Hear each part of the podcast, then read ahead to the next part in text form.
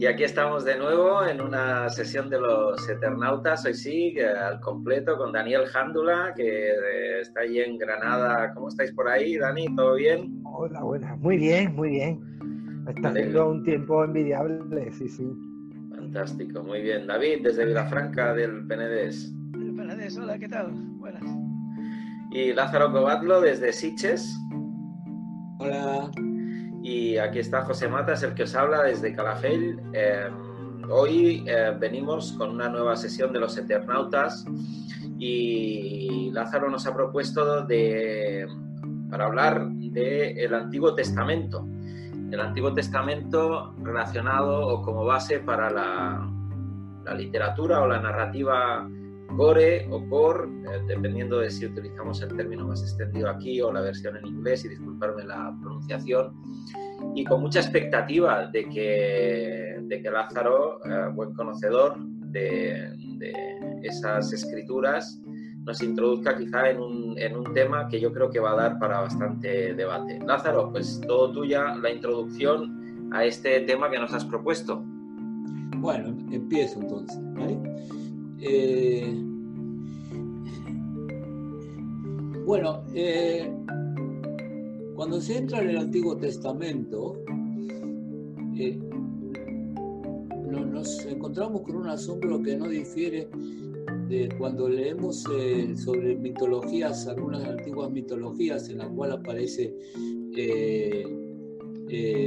Saturno comiéndose a sus hijos, donde hay incestos, donde hay es decir, todas esas cosas que provienen de una edad monstruosa de la humanidad que todavía sigue en ciertas zonas del mundo. Eh, lo, mismo, lo mío no es un comentario crítico, sino simplemente voy a tratar de ser eh, lo más neutral posible en esto. Bueno, eh, en, en el Antiguo Testamento nos encontramos con una cantidad enorme de sucesos sangrientos eh, eh, y de cosas rarísimas. ¿no? Entonces, eh, empezamos por, digamos, distintas monstruosidades. ¿no?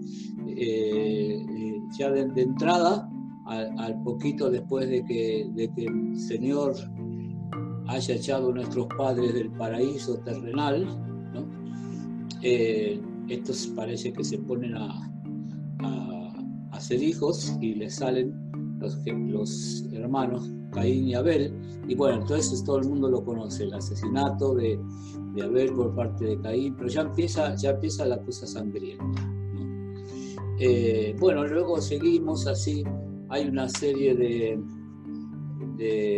anotaciones, porque sobre todo el Antiguo Testamento tiene, a mi juicio, una especie de estilo notarial, una escritura notarial. Y fulano engendró a Mengano y Mengano engendró a Sultano y de esto salieron los hijos y tal, ¿no? Bueno, entonces eh, vamos a llegar hasta, hasta Noé, ¿no? Eh, hasta, hasta, hasta el diluvio universal. Y aquí aparece el primer genocidio eh, ejecutado por Dios. ¿no?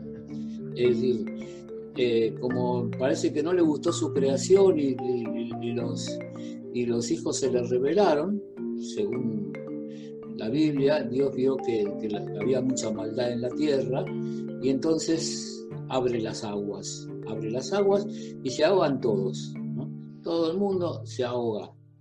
Eh, hombres, mujeres, niños, ancianos, animales, eh, etcétera. Eh, bueno, como yo creo que todo esto, todos estamos al tanto porque habiéndolo leído o no, todo el mundo, es, tanta la repercusión de todas estas historias de la Biblia, casi todos sabemos, ¿no? después se cesó de llover, después de 40 días, eh, todo el mundo se ahogó, menos los que estaban en el arca, con Abraham, y eh, perdón, me, he equivocado con Noé, quiso decir, no con Abraham. Y bueno, y entonces eh, eh, bajan los animales a tierra, etcétera, etcétera. Y aquí nos encontramos con otro hecho monstruoso, eh, que había un, un gran problema con la sexualidad y la genitalidad, porque como parece que los hijos lo vieron desnudo, uno de sus hijos, entonces eh, Noé lo maldice. Bueno, eh, después de eso vamos, pasamos, pasamos páginas llegamos a las historias de Abraham, ¿no? que para empezar, eh, él y Sarai, posteriormente Sara, Sarai, y él entonces era Abraham, sin la H, no era Abraham, eran medio hermanos. O sea que ahí, aparece el incesto. Bueno, van de un lado para otro, como todos sabemos. Eh, Abraham eh, rompe los ídolos de, la tienda de su padre, que parece que tenía una suerte de chiringuito de santería, y van en busca de la tierra prometida. Esto a grandes trazos, ¿no? Porque, claro, hemos pasado muchas páginas con todo esto. Y entonces, eh, eh, un tal Abimelech parece que se encariña con, la mujer de Abraham, con Sarai, y se la quiere beneficiar. Y, Abraham no, abre la boca, le, dice que diga que, es su hermana, ¿no?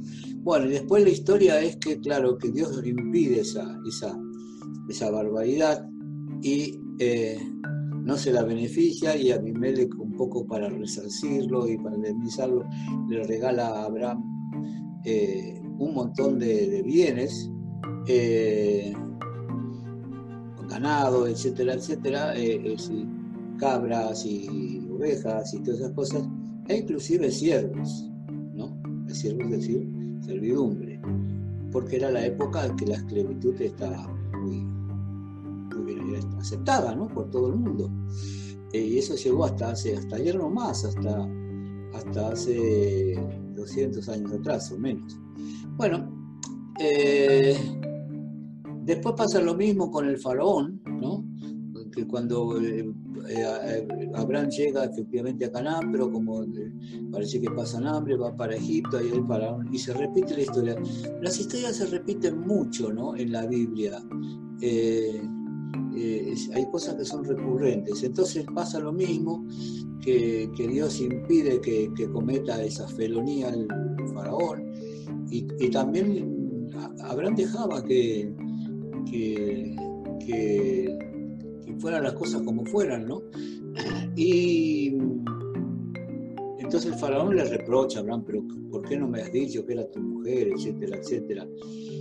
Y entonces le explica, bueno, por esto y por lo otro, y entonces, como sabemos, después también regala bienes. O sea que el matrimonio con su media hermana, con Sarai, eh, le proporciona bastantes ganancias a Abraham. Eh, y después de eso, eh, bueno, lo demás sabemos, Abraham se había ido de entonces de, Caldea, de Ur, de Caldea, con, eh, con parte de su familia, con su padre, Taré, y eh, un sobrino, eh, Lot. Y aquí la historia de Lot. Y aquí ya empiezan las partes más monstruosas. En Sodoma, ¿no? resulta que es, parte de todo esto de la historia de Abraham. ¿no? En, Sodoma llegan unos ángeles y, Lot se ve que se habrá dado cuenta, esto nos lo manda el patrón, así que vamos a tratarlos bien, ¿no? Y los eh, invita a su casa, les da de comer, les lava los pies, que era una costumbre que aún persiste, ¿no? En, ciertos círculos cristianos. El Papa cada tanto hace una lavada, una lavativa de pies a los fieles. Eh, y bueno, y y bueno, como sabéis, viene la turba, golpean las puertas y eh, pretenden, vamos a decirlo llanamente, pretenden follarse a estos ángeles. Entonces, dice, no, no cometáis ese horrible pecado. Y para que evitar lo que hace, les ofrece a sus dos hijas. O sea, Lot, eh, no sé si me equivoco con los nombres, dije Abraham, eso, es lo, que hace Lot, ¿no? Eh, si me, confundo con, ese, con los nombres. Entonces le ofrece a las dos hijas. Eh, bueno, pero los ángeles, como tenían superpoderes, los ciegan, ¿no? Y ahí no pasó nada. Pero, claro, y las hijas continúan hasta el momento inmaculadas, ¿no? Entonces, después viene toda la otra historia de que eh, para castigar a, estos pecaminosos que querían conocer a los ángeles, conocer el sentido bíblico, ¿no? que sabemos qué significa. ¿no? Y entonces va a castigar a las ciudades de Sodoma y Gomorra, que parece que eran muy cochinas, y, entonces eh, Abraham regatea con él, pero si a lo mejor el 50 justos bueno, si hay 50 justos lo perdonaré, pero, bueno, pero si a lo mejor hay, hay 25, hay 5, finalmente no hay un justo en, todo, en toda esa ciudad, no hay un puto justo, ¿no? Así que entonces eh, Dios eh, empieza con el primer bombardeo atómico de la historia, ¿no? Hace caer fuego y, y, una lluvia de fuego sobre Sodoma y Gomorra, los achicharra a todos, menos a Abraham, Lot, la mujer de Lot y, demás familias, Sarai, etcétera, etcétera. Los cuales se van, pues sabemos que por el camino la, la mujer de Lot, que era muy curiosa, aquí tenemos un caso de la curiosidad como en la, mitología griega, como el caso de Pandora, ¿no? Pero bueno, eh, eh, y bueno, que quiere mirar ahí, eh, que habrá sido un espectáculo notable mirar aquello, ¿no? Eh, y, supongo la nube atómica ahí sobre Sodoma, y se convierte en estatua de sal, ¿no? Bueno, en realidad aquí está todo un poco mezclado, porque yo desde luego no me paso la vida leyendo la Biblia, así que estos días para preparar esto estuve leyendo, y aquí se mezcla porque la historia con Abimelech, que se quiere beneficiar a la mujer de Abraham, me parece es anterior. Pero bueno, son cosas, en este caso como, como la aritmética elemental, el, orden de los factores no altera el producto. Eh, y bueno, y la siguiente monstruosidad es que efectivamente eh, pues sabemos que que, Sarai, eh, que luego será Sara, eh, era estéril y entonces eh, Dios le, quita la esterilidad, ¿no? Y, ella se ríe y entonces, porque no le cree, y entonces le nace un hijo que lo va a llamar Itzahak, ¿no? Que quiere decir el que ríe, ¿no? O la risa, en hebreo, en hebreo antiguo. Y entonces eh, eh, es el hijo primogénito. No, perdón, no es el hijo primogénito. El hijo primogénito, como sabemos, era Ismael, que, la tuvo con la, con la concubina esclava, concubina Gar. ¿no? Pero eh, este es el segundo hijo del matrimonio, así que es el hijo, el único hijo de Sarai de Sara. Y, y aquí viene el patrón y se les ocurre eh, se le ocurre eh, pedir un sacrificio humano, como, como si estuvieran ahí en el mundo azteca, que es decir, como yo dije hace un momento, es, la edad monstruosa de la humanidad, ¿no? Así que, y entonces eh, hay que sacrificar al hijo, Y Abraham va y sí, le, sorprende, le, obedece, sí, sí, se lo lleva al hijo ahí, y, y, cuando está a punto de hacerlo, aparece el ángel del Señor y dice, oye, gilipollas, ¿tú te crees? No entiendes las bromas. bueno, no le dice exactamente eso, ¿no? Pero en todo caso le dice, no, no. Y bueno, entonces el que, paga el pato es un pobre corderito que habían llevado ahí, que, a lo mejor estaba bueno, ¿no? Es un cordero a la brasa ahí. Eh, y, entonces... Eh, se salva Isaac y después viene todo lo demás, etcétera, etcétera. Eh, bueno, eh, voy a saltar todo esto y voy a llegar a, otra historia muy interesante. Hay un montón de historias que he estado recuperando, sí, recopilando, recopilando. Eh, y esto es la historia, vamos a ver, ¿dónde la puse?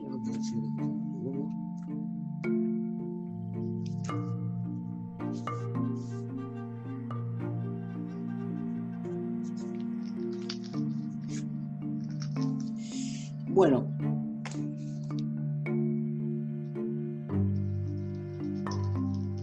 eh,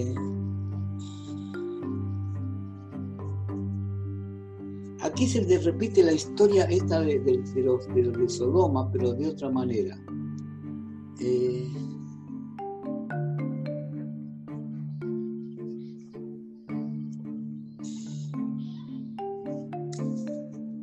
un hombre recibe a este señor que voy a traer aquí y le da de comer a Susano y se lavaron los pies eh, y comieron y bebieron. Una acotación notable, eso de lavarse los pies, que también eh, que parece que está en todas las religiones abrámicas. ¿no? Tengamos en cuenta que lo que estoy comentando es, es la raíz de las religiones más importantes que se llaman abrámicas, ¿no? Así que eh, el cristianismo, el islam y el judaísmo. Si bien el número, el judaísmo es, minúsculo, ¿no?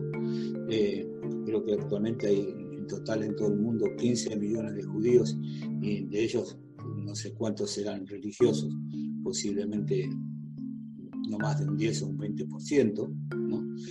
Eh, pero bueno, pero digamos, ahí está la, raíz de la, en esta monstruosidad está la raíz de, las religiones que, más, numerosas del mundo, sin contar las religiones de la India, que son muchas, no, hay una religión hindú como se cree. Bueno, eh, la cuestión es que eh, estaban ahí, cuando estaban cuando, pero cuando estaban gozosos, he aquí que los hombres de aquella ciudad, hombres perversos, rodearon la casa, golpeando a la puerta, y hablaron al anciano dueño de la casa, diciendo, saca al hombre que ha entrado en tu casa para que lo conozcamos.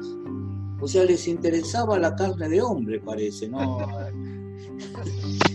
y salió a ellos el dueño de casa y les dijo, no, hermanos míos, os ruego que no cometáis este mal, ya que este hombre ha entrado en mi casa, no hagáis esta maldad. He aquí mi hija virgen y la concubina, y la concubina de él. Yo os la sacaré ahora, humilladlas y haced con ellas como os parezca y no hagáis a este hombre cosa tan infame. O sea que pagaba la moneda eran las, las pobres chicas, ¿no? Mas aquellos hombres no le quisieron oír por lo que tomando aquel hombre a su concubina la sacó y entraron a ella y abusaron de ella toda la noche hasta la mañana, toda la noche, y la dejaron cuando apuntaba el alba. Y cuando allá amanecía, vino la mujer y cayó delante de la puerta de la casa de aquel hombre donde su señor estaba, hasta que fue de día, y se levantó por la mañana su señor y abrió las puertas de la casa y salió para seguir su camino, y aquí la mujer, su concubina, estaba tendida delante de la puerta de la casa con las manos sobre el umbral. Él le dijo, levántate y vámonos, pero ella no respondió. Entonces la levantó el varón y echándola sobre su asno se levantó y se fue a su lugar. Y cuando llegando a su casa, tomó un cuchillo y echó mano de su concubina y la partió por sus huesos, sus doce partes, y la envió por todo el territorio de Israel. No sé en esa época no creo que hubiese habido servicio de mensajería, pero bueno. Eh, y, todo, y todo el que veía aquello decía, jamás se ha hecho ni visto tal cosa desde el tiempo en que los hijos de Israel subieron de la tierra de Egipto hasta hoy. Bueno, habéis que aquí se repiten muchos temas, ¿no? Aquí, pero claro, este me llamó particularmente la atención, o sea, la pobre mujer se la entregó para que la violaran, le hicieron de todo, y después él para castigarla, a la pobre chica, la, mata, la corta en pedazos y empieza a repartirlo como, como si fueran eh, postales de Navidad entre, el territorio de Israel. Bueno, y hasta aquí, eh, después de eso entonces viene una guerra de venganza, etcétera, etcétera, ¿no? Bueno, no sé si os parece que son historias gore esto, ¿no? A mí me lo parece. Así que espero vuestros comentarios. No tengo mucho más que, agregar. Igual después sí una cosa con respecto al... Eh, historias gore hay muchas en este por la historia de, de Job, por, de Job, que, que no sé si la conocéis, igual sí, ¿no? Que eh, Satanás desafía a, Dios diciéndole que claro que Job es un tío aparentemente santo porque claro, tiene de todo, tiene fortuna, tiene, tiene, tiene concubinas, tiene mujeres, eh, hijos e hijas y ganado, pero si no tuviera todo eso, entonces no sería tan santo.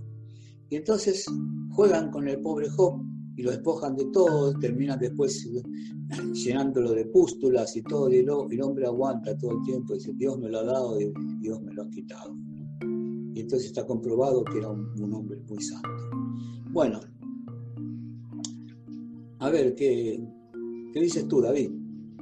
Eh, bueno, no, no, yo, yo hoy, hoy quiero que, que, hable, que hable primero Daniel, porque sabe mucho más que yo sobre estos temas, porque creo que entre los que, entre los que, los que estamos aquí es el único que ha, no ha, estudiado teología, quizás no toda la carrera, pero sé que es el único de los que estamos aquí que ha profundizado un poco en esto.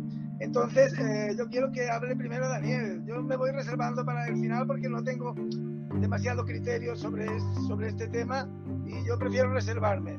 Y, Venga, Daniel. Y no solo eso, yo añadiré eh, que como mínimo yo a Daniel lo tengo por, por una persona que sabe mucho sobre, sobre narrativa y literatura gore, ¿eh? o gore, como la queréis llamar, ¿no? Y, y eh, permitidme, eh, antes de que él empiece, que yo justamente a Daniel lo conocí o empezamos a frecuentarnos a raíz de una novela que, que él presentó en, en, Vilafranca de Mónica Ojeda, que es Nefando, y que para mí, yo que soy una persona muy, muy poco interesada ¿no? en este tipo de narrativa y de literatura, pues eh, obviamente, bueno, a mí me parece que él hizo una excelente presentación y, a raíz de ahí es que yo fui el que le propuse hasta que éramos un día y hablamos un poco de esta novela y yo me di cuenta de él que sabe mucho de, de, de, este asunto, ¿no? O sea que creo que él es el que debe continuar con esta, con esta, coger el guante que lanza Lázaro aquí.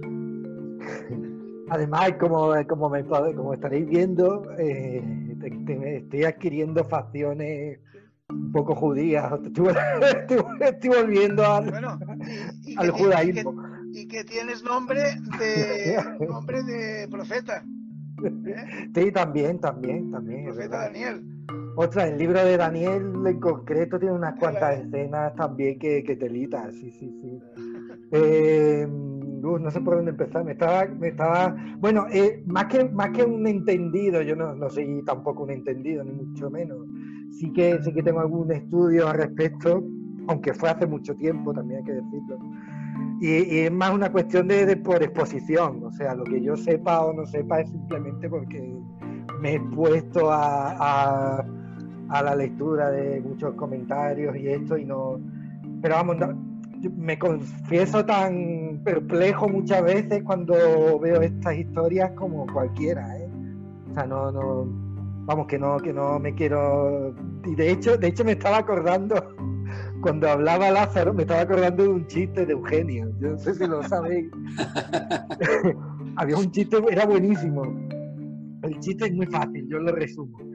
No, no lo voy a contar tan bien como el Eugenio, pero, pero, pero bueno, esto es la historia de dos amigos que se encuentran un día, ¿no? Después de mucho tiempo sin verse, le dice uno, oye, mira, que estoy leyendo, estoy leyendo la Biblia. Y se queda el otro, ¿qué?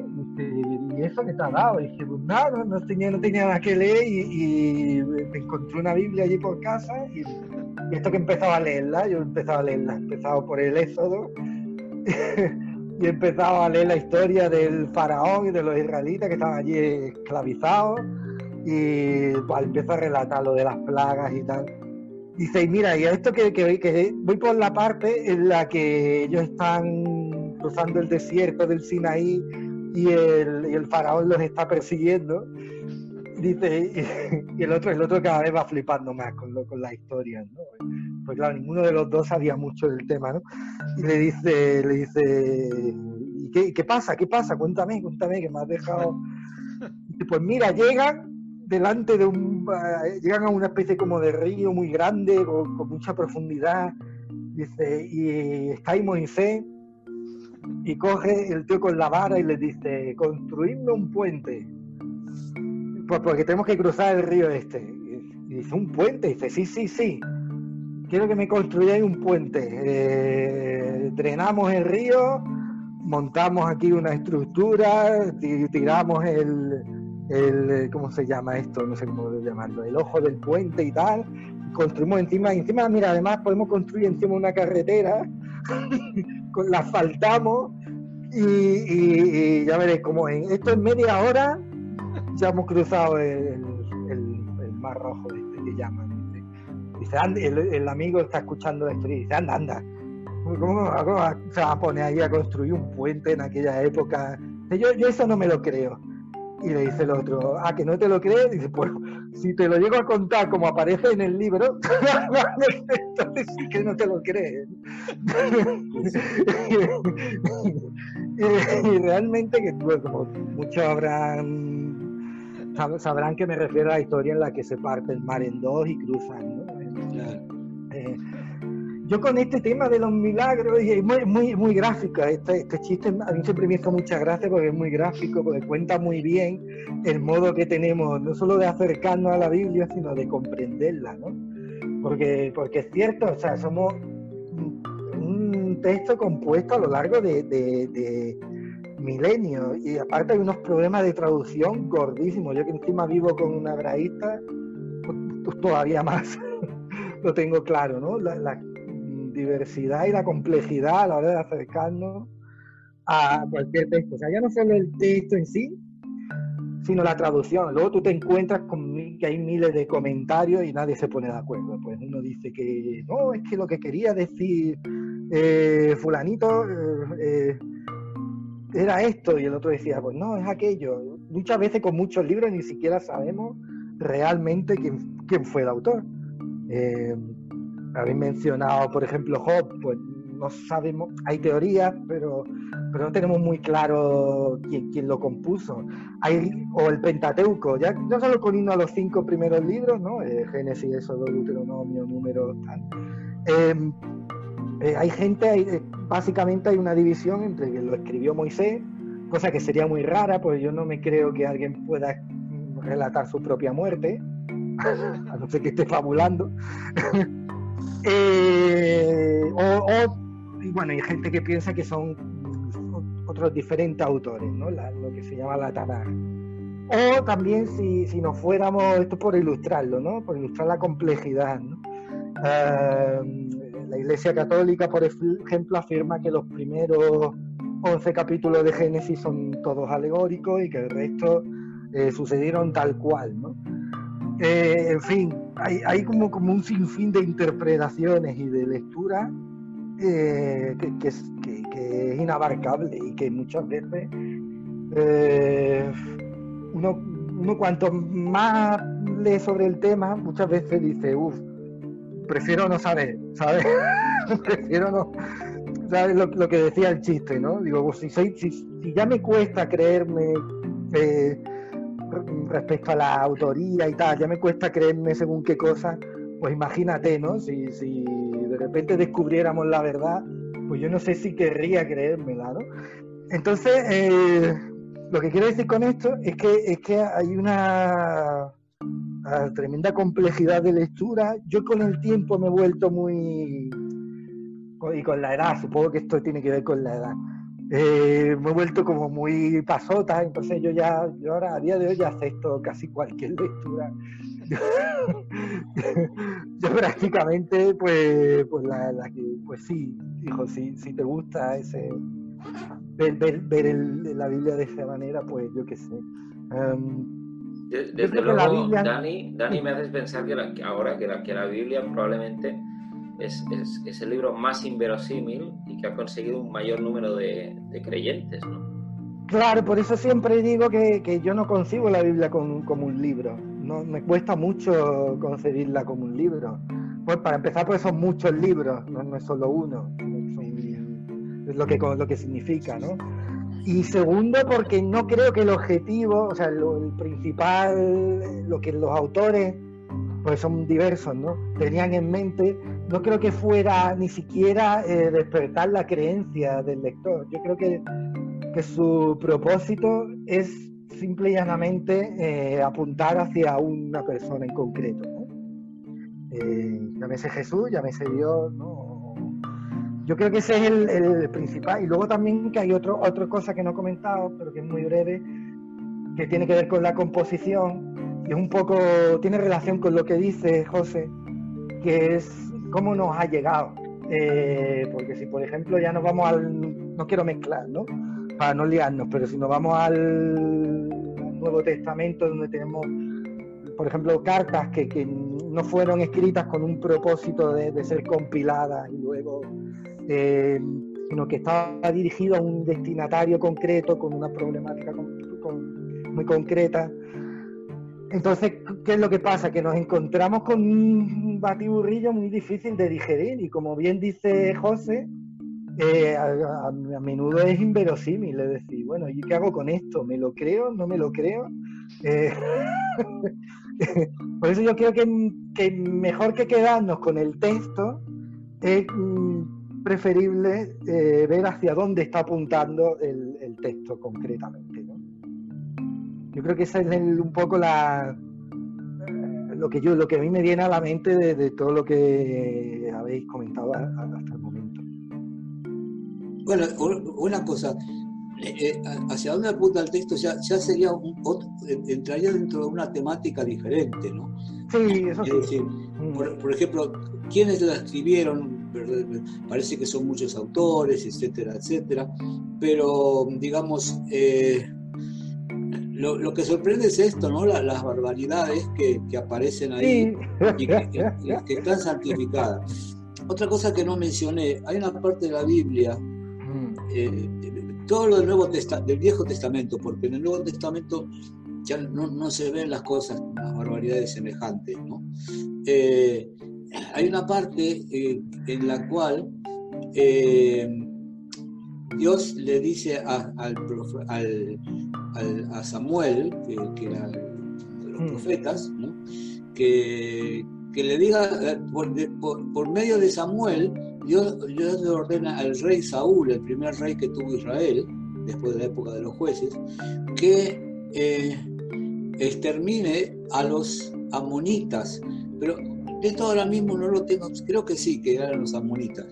Y que además dice textualmente la Biblia, eh, eh, y, que pase por espada a todos, que no perdone hombre ni mujer, ni, ni siquiera los niños de pecho, ni un cabrito, nada. Que, entonces eh, Saúl va con sus hombres de guerra sobre los amonitas, pero efectivamente mata a todos, pero no, no mata al rey de los amonitas eh, porque se lo quiere entregar en holocausto a Dios, mm. con lo cual ha desobedecido. Es decir, que Dios entra en furia mm. y, le dice que, claro, que ya no será, que, que, de él no seguirá la estirpe de los reyes de Israel. Y así es como llega hasta David. Eh, pero a mí me llama mucho la atención ese pasaje porque como sabemos entre los mandamientos de Dios está el no matarás, ¿no? Cosa que, bueno, que, todos los creyentes en estas religiones abrahámicas eh, nunca pusieron en práctica este mandamiento, ¿no? Eh, bueno, pero me llama mucho la atención y esto de que ordene matar a todos, incluso niños de pecho.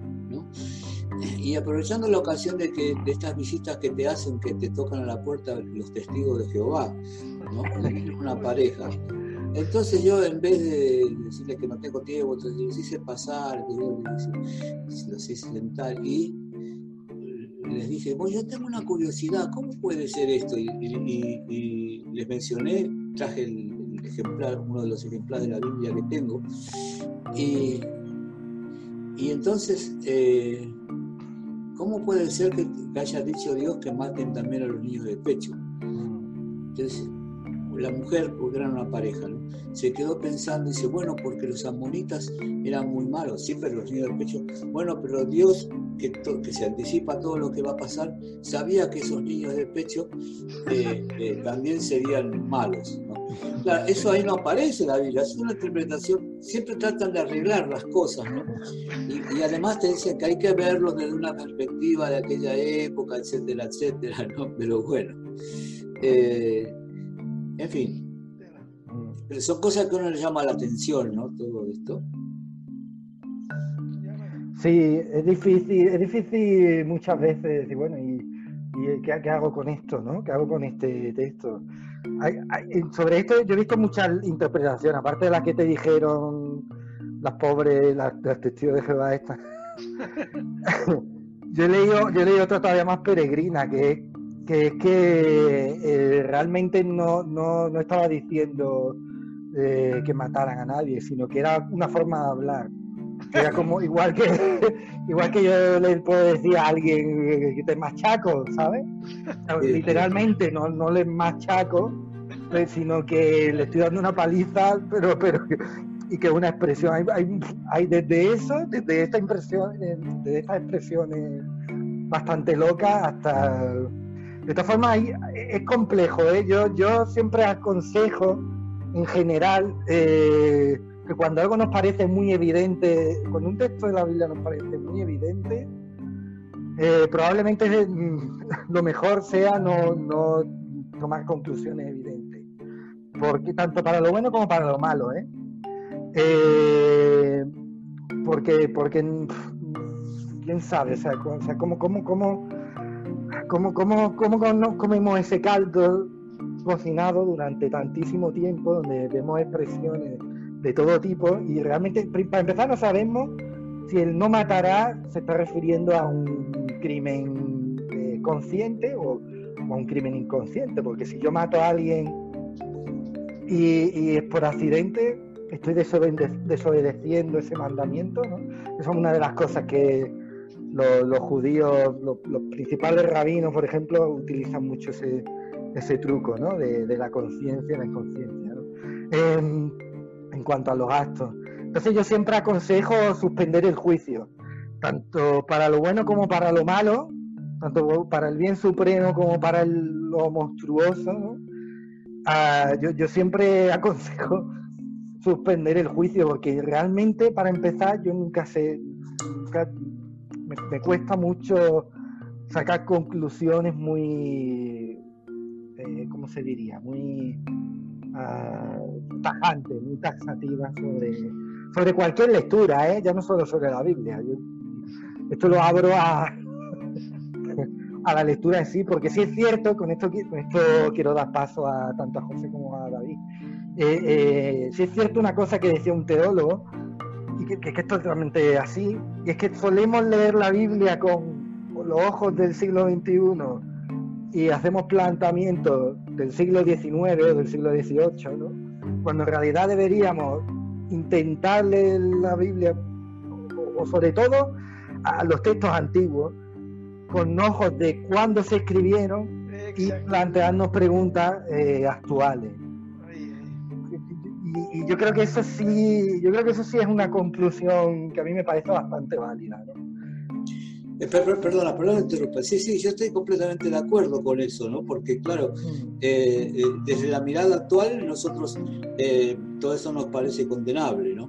O sea, claro. la, Biblia es machista, la Biblia es homófoba, ¿no? etcétera, etcétera. Pero el planteo mío no es así. Ver, por principio, personalmente no me creo nada de todo eso, ¿no? simplemente me llama la atención como, como, lo que, como lo que es el enunciado, lo que dijo, como literatura core, ¿no? Es decir, que eh, eh, eh, la literatura core no, empieza con, con, el cine del siglo, del siglo XX y, y las películas de, Drácula o no sé qué, ¿no? Es decir, y, y no sé, en cuanto a lo que dices que no es un libro, habría que ver cuál es la definición de un libro. Evidentemente es una serie de, de, de textos que fueron escritos ¿no? En hebreo y en arameo, ¿no? Y bueno, si, si quieres llamarle, son libros en todo caso, ¿no? Son, son historias. Sí, pero tú en un, en un libro lo que haces es contener un discurso una idea, una serie de ideas, ¿no? Bueno, pero tú te refieres no, no, narración. La pretensión de la Biblia no va más allá de la simple narrativa, pero es mucho más complejo y se sale un poco de lo que también estás planteando. ¿no? Me estoy acordando también de lo que decía eh, Alex, el de el personaje de la naranja mecánica, ¿no? que él decía que, que le gustaba más el, el, Antiguo Testamento porque había más metesaca y más... sí, sí, efectivamente, sí, sí. Y eso nos da, nos da una pista, ¿no? También de, de, de, lo que, de lo que muy bien apunta Lázaro, que que es cierto, ¿no? Que, muchas veces es desconcertante y por supuesto, desde luego, eh, yo creo que entronca muchas de las historias que encontramos en el Antiguo Testamento, entroncan con esta, o son la raíz, creo que Lázaro lo había dicho antes, son la raíz de estas narrativas en las que la sangre y, el, y las vísceras, efectivamente, juegan un papel importante. Pues una cosa que propone el Gore eh, al menos tal y como se entiende, ah, tal como lo entienden los expertos, es hacer de alguna manera eh, visible lo que es invisible, lo que, está por dentro, ¿no? Lo que, aquello a lo que no tenemos acceso, de repente lo sacamos a la superficie, ¿no?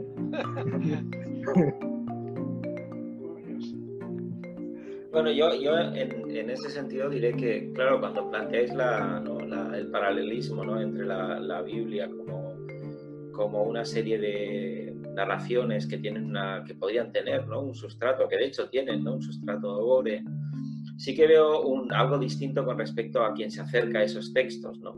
Es decir, de la misma manera que hay eh, lectores o espectadores que se acercan a, a, la narrativa gore, con la expectativa de un goce, de, a través de, asistir a historias macabras, sangrientas y, de mucha degradación, obtienen un goce vicario, ¿verdad? Porque hay, hay una serie de, deseos posiblemente que se nutren y se satisfacen en esa pulsión escópica a la que, a la, que uno no puede renunciar.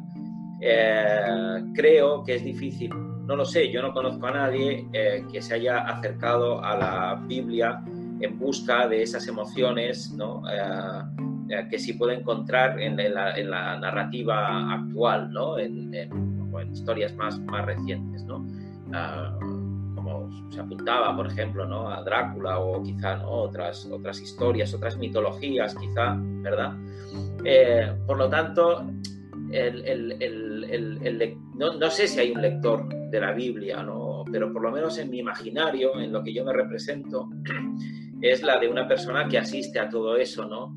Eh, eh, condenando esas historias y asumiendo ¿no? una determinada moral, ¿no? mientras que el, espectador, el consumidor de, de, las narrativas gore, lo que busca son una serie de emociones que las encuentra eh, en ese tipo de, escenas, en ese tipo de sometimientos, pero que difícilmente creo que recurra a la Biblia como un espacio donde alimentar y nutrir esos, esos deseos y, asistir a esas escenas, aunque probablemente eh, la Biblia tenga escenas eh, de lo más escabrosas.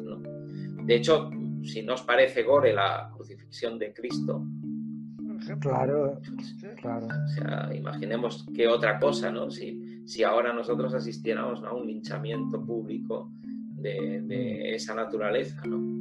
Sí, no, pero no, no, no, se trata en este caso lo que se plantea aquí de, juicios morales, sino de llamar la atención. Porque claro, también podemos ver literatura core en, en, los cuentos infantiles de, de, de los y todo esto, ¿no? Así que eh, pasan cada cosa, por ejemplo, eh, eh, eh, historias monstruosas, simplemente, a ver,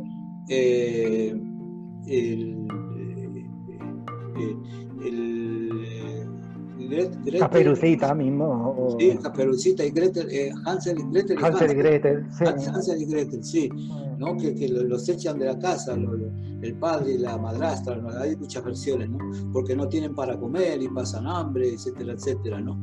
O sea que sí, hay un montón de cosas así. Mm. Eh, y el Marqués de Sade se divirtió mucho también escribiendo estas cosas de literatura ¿no? Ah, yo tengo que decir que para mí fue una decepción. La primera vez que leí Apocalipsis, yo, me llegó una decepción tremenda. Por eso os decía antes lo de suspender el juicio, porque yo iba con una idea de que allí me iba a encontrar un libro de terror prácticamente, ¿no? De que aquí, iba oh, imágenes sangrientas. Yo se la leí. Yo se me acerqué la primera vez con ese impulso que decía José, ¿no? Uy, qué guay, me voy a pasar bomba, voy a ver ahí y, claro, de repente lo leí y digo, para empezar, no entendí nada, o sea, no entendí, pero absolutamente nada de, lo que hay. Eh, eh, eh, es que es el pilar de la poesía moderna, el apocalipsis. Ya, pero yo no lo, no lo pillé, no lo pillé. Yo digo, yo sé que aquí quiere decir algo, y, pero sobre todo recuerdo la decepción tan tremenda que me llevé cuando vi que, que eran más, unas imágenes más alegóricas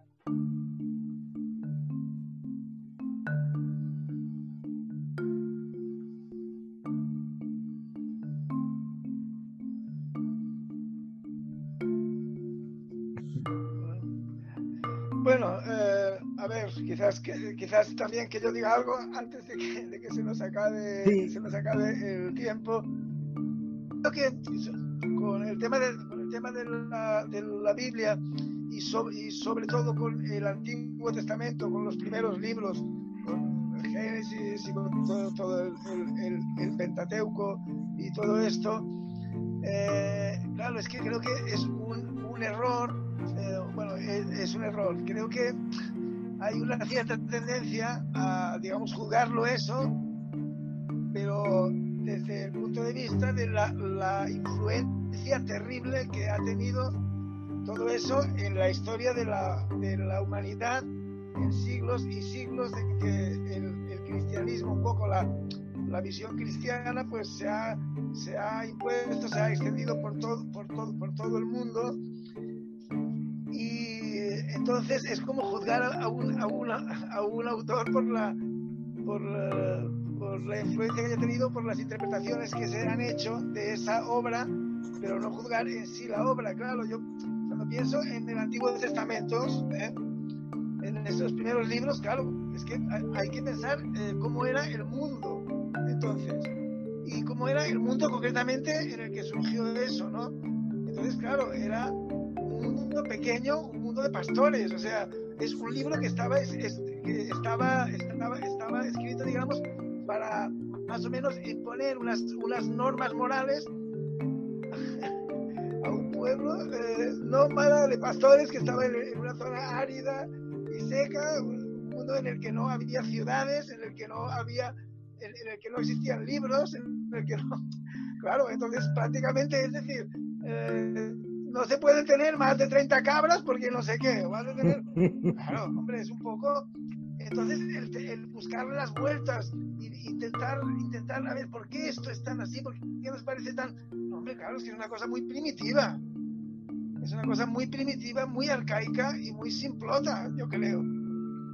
Claro, luego todo el pensamiento, todo eh, si lo comparamos con el, pensamiento de los filósofos griegos, que claro, ya es, completamente diferente, aunque también es muy antiguo y era también un mundo mm. rural y un mundo ganadero, como lo quieras, pero ya había las, las polis, las, ciudades, de la otra historia, pero claro, es que el Antiguo Testamento, estamos hablando de una cosa, de, de unos libros escritos para, pues eso, prácticamente para, que es, para dar unas normas de comportamiento más o menos a, unos, a unos pueblos muy pequeños, muy primitivos, y luego el que eso, el que esa religión, el que esa religión, que, hombre, lo que está claro es que algo, algo tenía que tener, algo especial tenía que tener, sobre todo también lo que, lo que, lo que predicó Jesucristo y todo eso, para que una cosa de, que partió de, un, de una cosa tan pequeña y tal, se extendiera tanto, también gracias al Imperio Romano, eso hay que decirlo también, ¿no?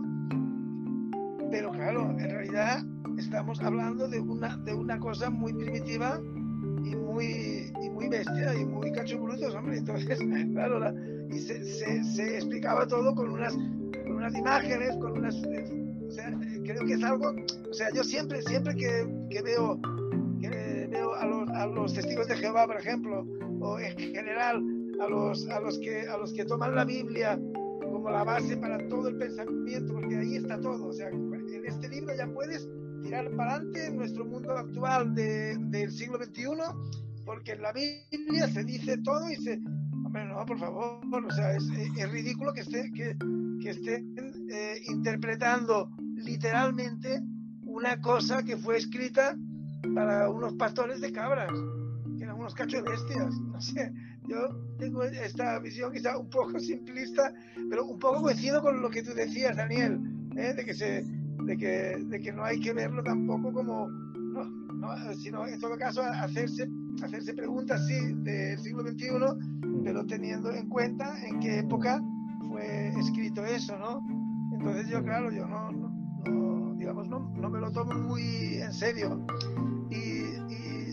Ya para terminar un poco, lo que, lo que yo quería decir era que el que, el que quiera introducirse un poco en, en el Antiguo Testamento, en, bueno, en, el Génesis, ¿eh? básicamente, hay un libro de, de Robert Crumb, ¿eh? el famoso dibujante de cómic, Robert Crumb, eh, sí. que ha hecho el Génesis. ¿eh? Es un libro así gordo, ¿eh? un tocho, un tochaco, que ha dibujado sí. todo, o sea, cómic, cómic, pero es una versión completamente respetuosa y que se limita a il, il, il, ilustrar con, con, sus dibujos, con, su, con, su, con, su, con, sus viñetas, con el estilo este de Robert Crumb más, mm. más académico y más con ese dibujo que es casi barroco, que recuerda a un dulero, es algo fantástico. Sí, y sí, está muy bien explicado y, y, con imágenes y aún así haciéndolo tan, eh, tan llevadero y tan agradable con las imágenes y tal, aún así se ve lo, claro, lo pesado que es el tema y que eh, esto que antes decía Lázaro también, ¿no? Fulano que, en, en, en, que engendró a este, que engendró al otro, que engendró al otro, que y venga a repetir conceptos y a, a repetir cosas, ¿no?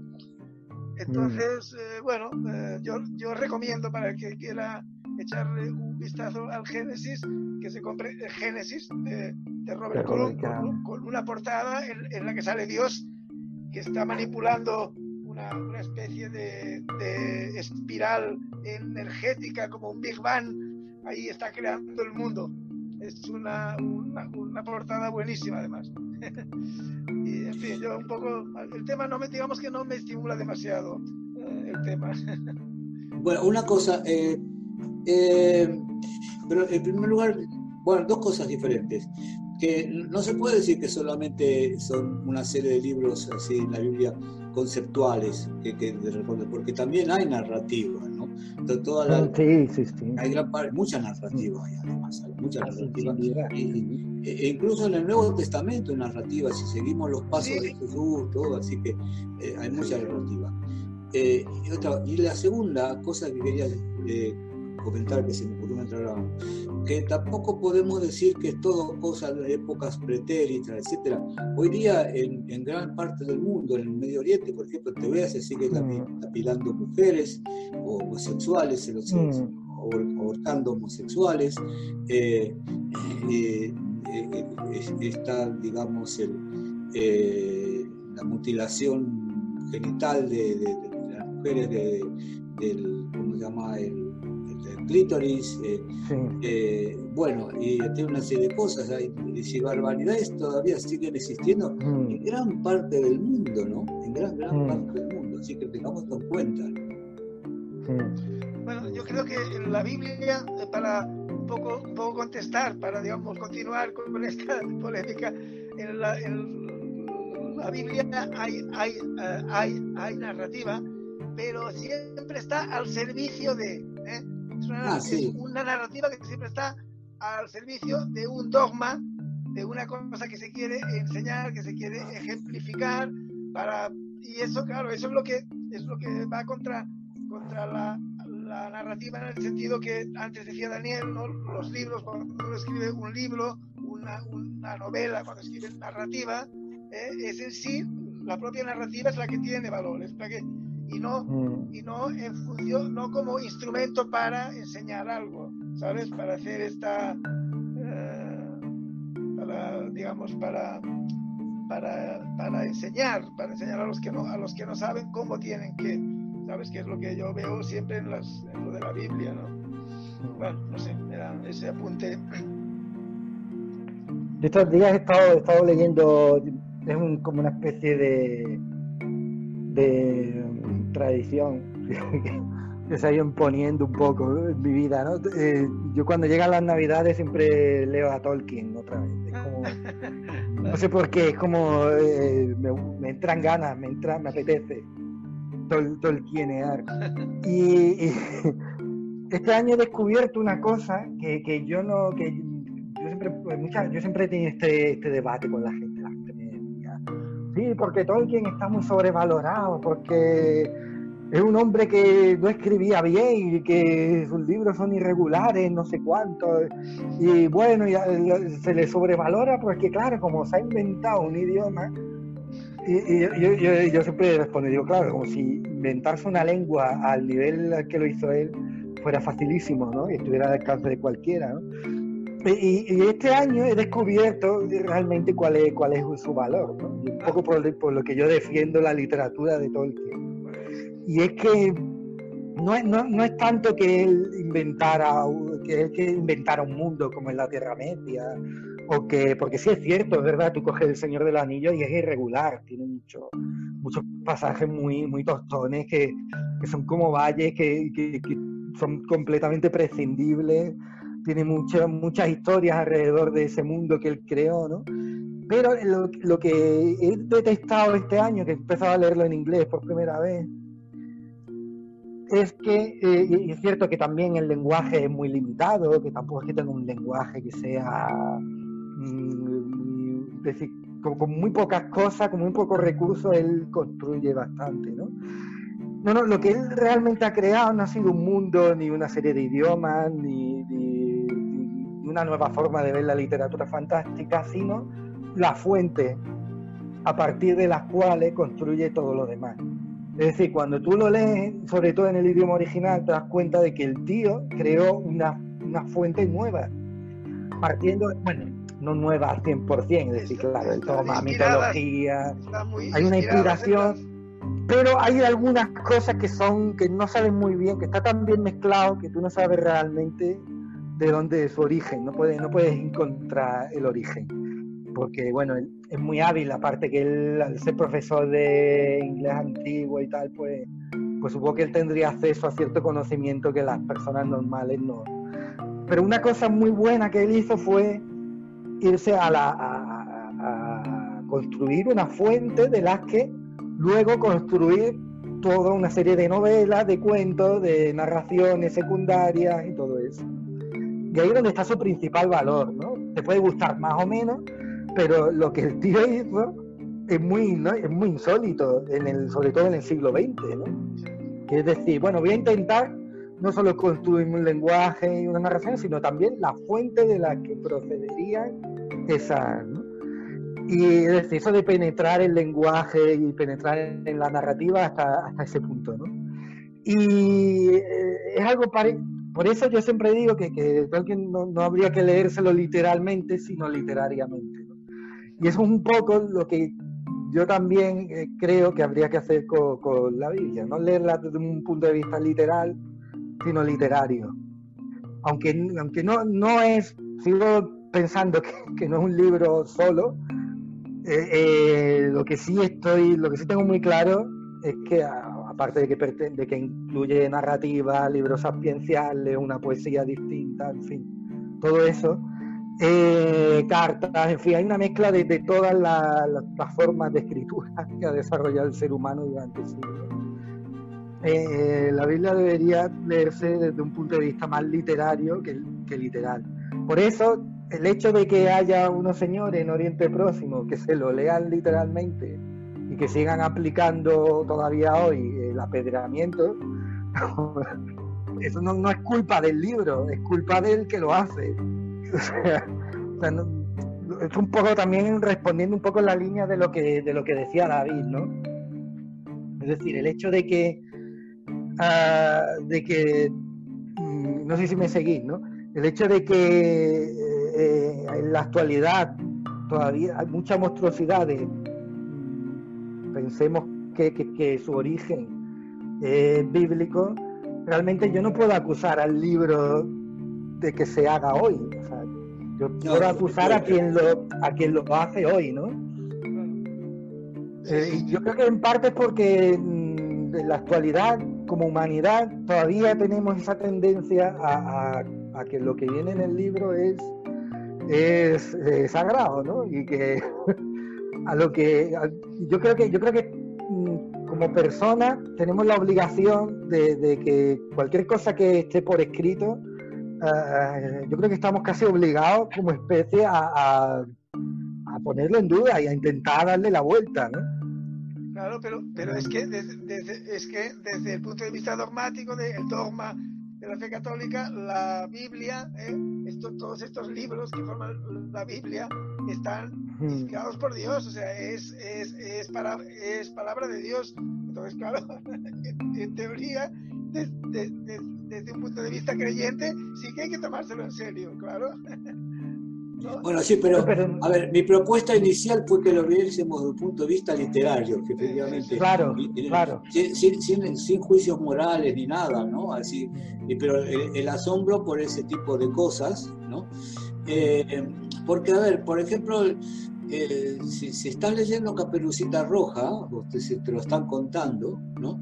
Bueno, pero se sabe, digamos, eh, tú te puedes, eh, un niño se puede eh, emocionar por lo que pasa, se puede asustarse, pero en el fondo sabe que eso no es cierto. Que es, pero el, en el caso de, de, las historias de la Biblia, eh, los creyentes parten de la base de que es cierto. Luego empiezan interpretaciones que si esto es alegórico, no es alegórico, etcétera, etcétera. Pero, pero eh, no es, no, no es un, como, como un cuento cualquiera, no es como una historia cualquiera.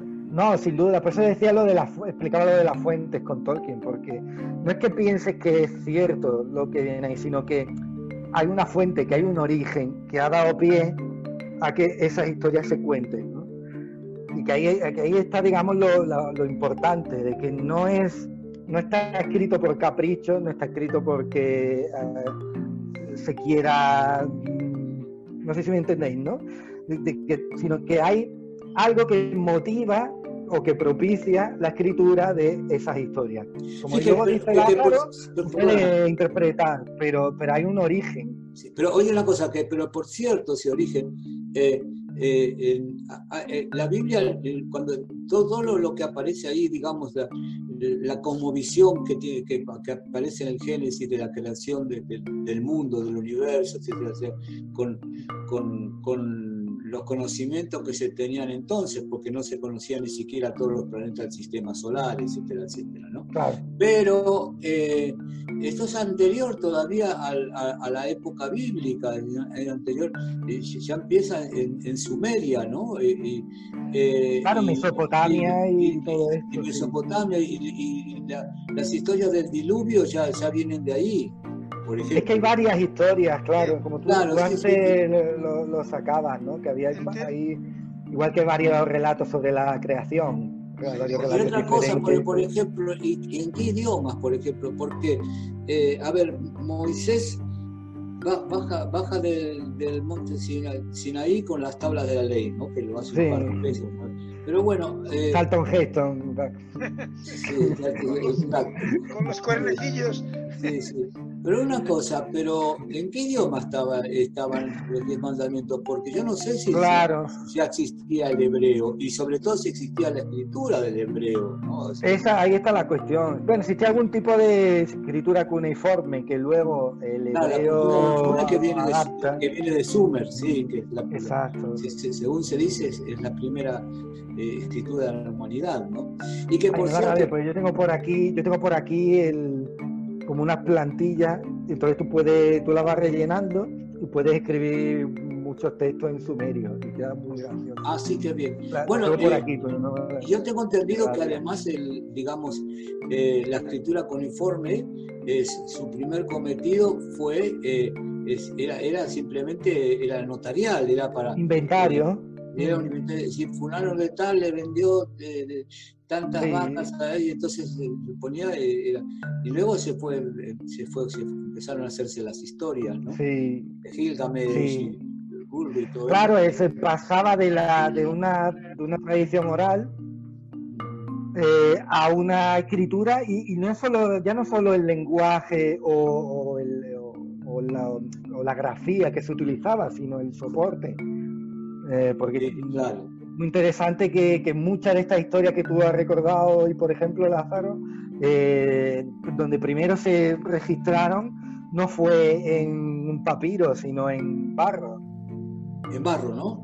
Claro, sí, Claro. sí, Sí, Las porque tablillas la- esas que se hacían la escritura cuneiforme era con una Mm. cosa que con forma de Con cuña lo que se- podías, claro. que se iban haciendo marcas en el, en el barro cuando estaba blandito. Y muchas veces eran la- los sonidos de, simplemente eran los sonidos, ¿no? Porque, por ejemplo, un problema al que se enfrentan muchos traductores de la Biblia actualmente, bueno, de- se le ha enfrentado siempre, es el tema de las vocales. To- El texto hebreo bíblico, sobre No todo, tiene vocales, sí, no tiene vocales. no tiene vocales.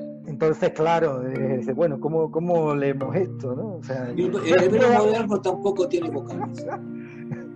se han incorporado algunas puntuaciones que sí, que puntitos pero es- así para, exacto. para los que sí, sí. Pero es cierto que pero los no es vocales como tal. no- Es como la bicicleta para los niños con los con los dos con los andadores. Efectivamente, Y sí. Después se lo sacan, sí. Claro. claro. O, o sí existían, pero no se registraban. Porque una de las, mm, uno de los problemas también con esta escritura es el tema del miedo. Eh, también ¿Qué? un poco por del miedo. Ah, que, eh, por ejemplo, el nombre de Dios no se podía pronunciar, era algo que estaba prohibido. Eh, y tampoco se podía escribir. Entonces se, registra- se registraban las consonantes, pero no, no se decía, y por eso se, se ha perdido y no sabemos exactamente hoy si, si Jehová o Yahvé, cuál de estas son, son las más afectadas, pero es probable que ninguna de ellas dos, por ejemplo, sea la correcta, ¿no? Entonces, y esto tiene mucha relación con lo que planteas, ¿no? De, de la- la cuestión de la literatura agore, ¿no? Eh, a mí siempre me siempre me ha- me ha- es que me ha gustado el, el planteamiento que has hecho, ¿no? De decir, oye, vamos a observarlo como, como una forma de literatura en la que, como, como explicaba antes, eh, todo lo que es invisible eh, quede expuesto de alguna forma, ¿no? Yo la verdad es que nunca me lo había, me lo había planteado así. ¿no?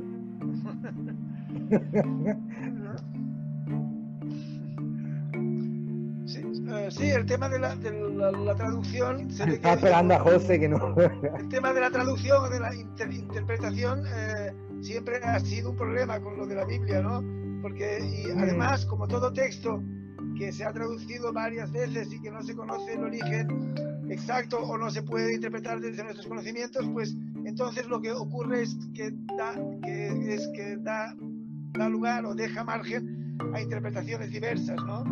Y a conflictos. Entonces, sobre el tema que tú decías ahora, Yahvé o, o- o Je- Jehová, ah, Mm. al parecer se- también hay, hay quien dice que tiene la teoría de que en el Génesis, cuando eh, empieza, cuando, cuando te presenta a, a Dios, resulta que te, te lo presenta con un plural. Que Sí, es el, Elohim. el- Elohim, Elohim, sí. que es un plural. Sí, es un plural. Claro, ahí ya Mm. los que tienen, los que quieren, los que, los, los que arriman el ascua a su, a, a su sardina, digamos, politeísta y tal, dicen, no, no, es que resulta que a lo mejor no hay un solo Dios, que eran los los, el- el Los Elohim, dioses, que claro. Entonces, Claro. o sea, las, las interpretaciones son pues todas las que quieras, ¿no? Tú mencionabas que, ¿no? que el pueblo hebreo era como un pueblo nómada y tal. Sí. Fíjate hasta qué punto eran, eran limitados los pobres, que no, que ni siquiera tenían eh, tradición oral suya. O sea, era, era la que cogían de los pueblos mm, pues, que lo rodeaban, ¿no? Pues, a lo mejor se encontraban con sumerios, ¿no? O con caldeos, ¿no? Y decían, ah, contadnos, antes de mataros, contadnos vuestra historia, porque es que si no me, nos quedamos con que contarle a los niños. y de ahí, de ahí se les sabe, ¿no? También. Claro, claro. Ahora, ahora mismo estoy enfrente, ahora mismo tengo aquí delante la, la Alhambra y el, eh, uno de, los, de sus guardianes, eh, en la época en, que se construyó mi casa, la casa donde vivo ahora, eh, fue el hermano de, de, Luis de León. Este. Caramba. Y, que, por lo, por, que, que, como muchos sabemos mm, le, le, cayeron problemas con la Inquisición, precisamente por una traducción de Cantares. Cantar de los cantares. Sí, sí, sí. Le, le, cayó le cayó una porque fue fue el primero que planteó que no era un libro teológico sino que era un libro erótico que, realmente es lo que es es lo que es o sea no hay otra cosa. bueno el cantar el cantar de los cantares sí. Sí, claro. Y, me estaba acordando ahora también de esto no de cómo de cómo a lo largo de, la, de los siglos eh, cada vez que se plantea una, una perspectiva diferente sobre cualquiera de los libros de la Biblia, pues hay problemas, ¿no? Eso nos, da un ejemplo de lo complejo, ¿no? En cuanto, en cuanto a, literaturas monstruosas, historias monstruosas, y esto va dirigido a ti, José, sobre todo, ¿no? Eh, Por lo de monstruos. Digamos, claro, el, eh, lo más famoso del psicoanálisis es, porque a Freud seguramente le gustaba mucho la mitología griega, ¿no? es el famoso, el, famoso mito de Edipo, de, Edipo Rey, ¿no? que, ahí tenemos el incesto, el, el, patricidio, el, parricidio, sí, etcétera, etcétera. Es decir, todas, todas las mitologías tienen elementos monstruosos a granel, ¿no? Así que bueno, eh, chicos, yo es que tengo que irme, ¿eh? Hoy, hoy no sé si os habéis, si os habéis dado cuenta, pero no hemos tenido límite de tiempo y yo no sé si esto habrá sido por intervención divina, porque yo estoy un poco veo que no, sorprendido. no, sé si es que tenemos, tenemos prebendas por las fechas en las que estamos y, y Zoom nos regala ah, eh, ¿no? unas conexiones ilimitadas y yo ya he visto que esto no, no nos advertía. Eh, pero bueno, si queréis, ah, respondo un poco a lo que me decía Lázaro ahora. Bueno, con esto cerramos o te vas ya, David. Yo es que tengo que irme, perdonadme. ¿eh? Bueno, pues despedimos a David ya en este momento, ¿sí? y hasta la siguiente. Venga, que vaya bien, David. Chao, David. Bueno, y es cierto que el, psicoanálisis... Eh, eh, ha bebido de fuentes eh, mitológicas eh, para explicar una buena parte de, cómo construimos o se nos construyen los, los, traumas y cómo se articula el inconsciente. Y bueno, el, el, mito de Edipo ha sido tomado ¿no? pues como la, la, la, metáfora paterna a la que todo hijo se enfrenta a la hora de resolver eh, los, impulsos eh, hostiles que tiene hacia, hacia esa imagen, hacia esa figura eh, que le limita y le coarta, que no tiene por qué estar constituida necesariamente en la, en, la persona del, del, padre. Quiero decir, la, psicología y, en este caso el psicoanálisis nos muestra que muchas veces esa figura paterna, porque en realidad lo paterno hay que interpretarlo dentro del psicoanálisis como la ley, ¿sí? Eh, puede estar eh, encarnada en la, en la, figura de la madre. ¿eh? Esto no, no necesariamente tiene que coincidir. hay, de hecho, hay estructuras familiares donde la función erógena, que es lo que más se articula en torno a lo maternal, la función castradora, punitiva o limitante, ¿eh? que sería la figura del padre, están invertidas en cuanto a los roles clásicos, ¿no? Y, nos encontramos ante, ante padres en los que la, la, figura materna, ¿no? Es, eh, es en este caso la que impone y a partir de la cual se construye el super yo ¿no? y que luego tantos, tantos problemas y quebraderos de cabeza nos da, ¿no? como esta figura a la que nosotros nos sometemos y, quizás sea una de las cosas más escabrosas que hay, ¿no? Eh, y más perversas al mismo tiempo, ¿no? Todos estamos sujetos, ¿no? Todos estamos como impelidos a hacer cosas por ese super yo, ¿no? Que nos lanza a ruedos en los que tenemos que luchar eh, muchas veces con monstruos eh, y luego, obviamente, como estamos indefensos ante esos monstruos, como no, no, nos salimos bien, como tenemos dificultades, además el superior se, ríe de nosotros. Entonces es curioso cómo perpetuamos en la vida ah, en, un intento incansable de fracasar. El hecho de, lanzarnos constantemente a escenarios en los que sabemos que vamos a fracasar eh, y aún sabiéndolo eh, no, no, no, no, lo mandamos al carajo a este superior. La verdad es que es una de las grandes paradojas del psiquismo y que probablemente tienen que ver con, con ese con ese complejo de Edipo, que luego obviamente eh, se ha tachado también de machista, como, como, toda, la, como toda la teoría freudiana, ¿no? Toda esta cosa de la envidia del falo, eh, ¿no? Y como una, como una teoría eh, falocentrista, ¿no? Y que tantas críticas obviamente despierta. Pero la obra de Freud, por ejemplo, pues yo creo que también, y aquí con esto, si os parece, cerramos, os dejo también un turno de, palabras para que podáis decir lo que os parezca. Eh, quizá la obra de Freud eh, también eh, sea necesaria leerla ahora desde, el, mundo en el que estamos también y no tanto literariamente, sino quizá también, este literalmente, sino también literariamente. Probablemente esta propuesta que hacía Daniel con respecto a los textos bíblicos no deje también de ser interesante como para una obra muy impresionante, magna, como es la de la, obra de, Freud. Pues sí.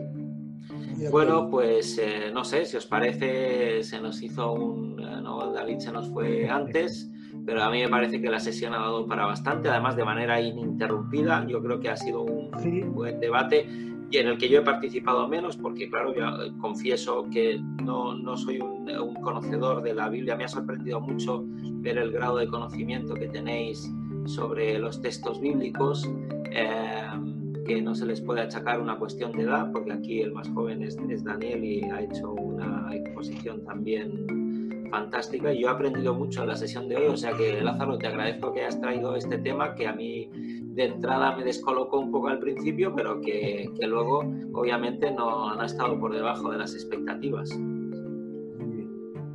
Bueno, pues entonces, y nada, nos despedimos hasta el siguiente encuentro, que ya será después de fiestas, o sea que os deseo a todos una feliz Navidad y que lo paséis bien estos días y a la, a la vuelta con el año nuevo intentamos arrancar con nuevas propuestas y nuevos, y nuevos espacios de, debate y análisis de, del cine, la literatura, la narrativa, el arte y todo lo que nos interesa. Igualmente, feliz año. Pues igualmente. y chao. Muy bien.